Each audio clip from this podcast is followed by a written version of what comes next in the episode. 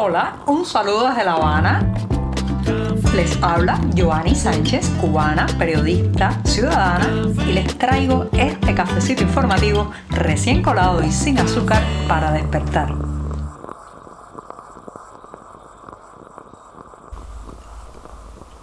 Último cafecito de la semana y además sin electricidad. Sí, estoy aquí ante la taza con el cafecito del viernes amargo y siempre, siempre necesario y en pleno apagón aquí en la zona de La Habana donde vivo. Una jornada que además ha amanecido soleada pero fresca en la capital cubana. Así que este 7 de octubre de 2022 me voy a dar un sorbito largo y sin una gota de azúcar. Después de este buchito, les cuento que si la planificación y el centralismo son el beso de la muerte para el emprendimiento, para el pequeño productor y mediano productor en Cuba. Bueno, pues los impagos estatales, eso sí, es la cuchillada en el corazón para que logremos tener productos agrícolas en el mercado. Tal y como les cuento, ha tenido que pasar el huracán Ian por el occidente cubano para que los dirigentes, los funcionarios, los altos eh, mandatarios del Partido Comunista se dignen a llegar a poner la cara a la provincia de Pinar del Río, que como comentábamos es una provincia que suministra buena parte de los productos agrícolas que se consumen en la capital cubana. Bueno, pues entre reunión y reunión, entre consigna y consigna, entre llamados a ajustarse el cinturón y al sacrificio que hacen estos funcionarios a los agricultores en reuniones tediosas y larguísimas, bueno, pues entre col y col ha salido la lechuga de que la empresa de frutas selectas tiene numerosos impagos con los agricultores de esa zona, especialmente del municipio San Juan y Martínez, uno de los más golpeados por los vientos y las lluvias del huracán. Desde febrero pasado, esta empresa estatal pues mantiene impagos con los campesinos, especialmente de productos agrícolas, verduras, eh, vegetales, frutas también, que no ha ingresado el monto de lo comprado. Señoras y señores, después llaman a que la gente se enfoque, se centre en la producción de alimentos, hacen convocatorias altisonantes, editoriales, llamando al sacrificio de todos los campesinos o guajiros, como le decimos y sin embargo uno se tropieza con que de qué vale tanto sacrificio si después no le pagan al campesino lo que le debe. Usted se imagina trabajar de sol a sol con las dificultades que entraña el trabajo agrícola, con las limitaciones de que la mayoría de los insumos que necesita el campo cubano, los fertilizantes, la maquinaria, una simple bomba para trasladar el agua hacia esos cultivos, bueno, todo eso es en moneda libremente convertible en divisas que no ganan los agricultores. Cuando uno ve todas esas dificultades y encima le suma que una vez cosechado el producto y vendido muchas veces por obligación al Estado, entonces el Estado no paga. Eso evidentemente es una de las cuchilladas del corazón, ni siquiera besos de la muerte, esto es un asesinato premeditado de la producción agrícola en la isla. Saldrán más informaciones como estas sin lugar a dudas porque todo el país está de una punta a otra marcado en los campos con el tema de la ineficiencia del mecanismo estatal centralizado y además no le gusta pagar sus deudas.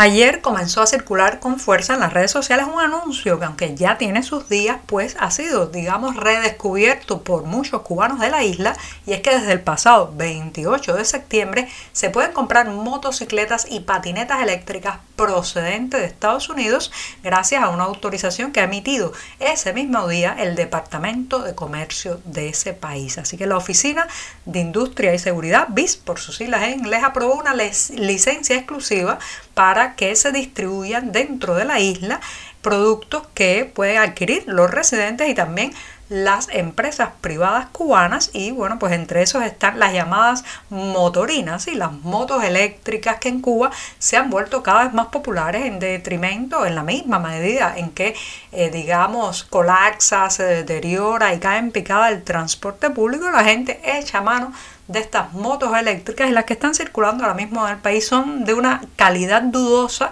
La mayoría provenientes de China han ocasionado varios incendios en casas, incluso se han cobrado la vida de numerosos cubanos. Así que ahora probablemente vendrán de Estados Unidos y esto es una buena noticia, aunque no resuelve el problema principal y es que estamos viviendo en un país donde la gente no puede contar con el transporte público, el transporte de pasajeros y el transporte interprovincial, especialmente el ferrocarril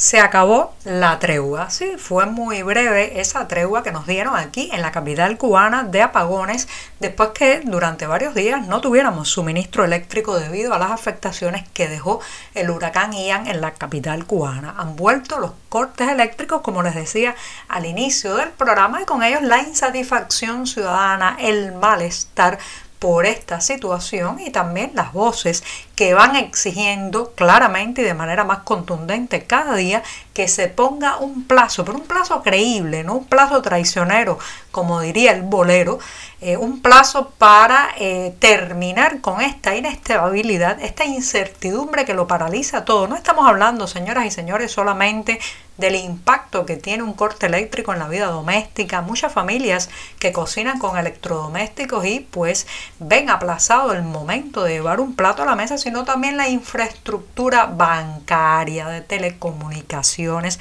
las empresas, las oficinas, los servicios tan simples como por ejemplo sacar una certificación de nacimiento, lograr un papel que confirme los antecedentes penales de una persona, todo eso colapsa cuando hay corte eléctrico. Un país no puede vivir así. ¿Hasta cuándo es esto? Se preguntan mucho y por ahí arriba siguen dando plazos. Pero plazos, ya saben, como el bolero que cité hace un rato, traicioneros. Llega el momento de despedir este programa de viernes, el último de la semana informativa en este podcast, y qué mejor manera de hacerlo que diciéndoles que la poesía cubana está de fiesta porque la poeta Reina María Rodríguez ha recibido la medalla La Avellaneda 2022. Se trata del máximo reconocimiento en letras que otorga el Centro Cultural Cubano de Nueva York. Hay una ceremonia que se realizará el próximo 10 de octubre a las 19 horas de esa ciudad en el Instituto Cervantes y que pueden tener más detalles, como siempre, en la cartelera del diario digital 14 y medio. Así que felicidades a Reina María Rodríguez, esa poeta que es una de las más representativas de la literatura cubana contemporánea, defensora también de espacios culturales alternativos. Y con esto me despido hasta el próximo lunes. Pasen un hermoso, feliz y con buenas lecturas fin de semana. Por hoy es todo. Te espero el lunes a la misma hora. Síguenos en 14medio.com. También estamos en Facebook, Twitter, Instagram y en tu WhatsApp. No olvides, claro está, compartir nuestro cafecito informativo con tus amigos. Muchas gracias.